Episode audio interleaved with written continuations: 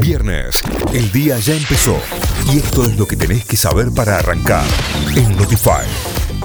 Vamos ahora sí a las noticias. Bomberos de Córdoba combaten dos focos de incendio. Unas 20 dotaciones de bomberos están trabajando desde el miércoles en la zona de Tala Cañada en Tras la Sierra y en la zona de la granja donde ayer se inició un foco de incendio a raíz del uso de una moladora. El presidente partió rumbo a Europa para participar del G20. El vuelo de Alberto Fernández partió a Roma, donde el mandatario participará de la cumbre de líderes del G20 que se desarrollará el sábado y el domingo, y luego se dirigirá a la ciudad escocesa de Glasgow para intervenir en la conferencia de las Naciones Unidas sobre el cambio climático. Se registraron 28 muertes y 1.589 contagios de coronavirus en Argentina. El, ministro, el Ministerio de Salud indicó que son 627 los internados con coronavirus coronavirus en unidades de terapia intensiva, con un porcentaje de ocupación de camas de adultos del 36,3% en todo el país. Atención con esta, eh. habilitaron construcciones no tradicionales para participar del Procrear.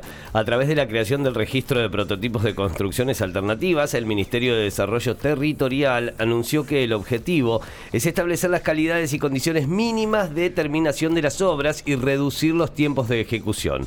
Las construcciones deberán contar con el reconocimiento de materiales y tecnologías locales, la implementación de procesos y tecnologías que posibiliten la reutilización de materiales de construcción, la no utilización de materiales contaminantes, el uso racional de energía en todas sus fuentes y el adecuado aislamiento térmico de la vivienda.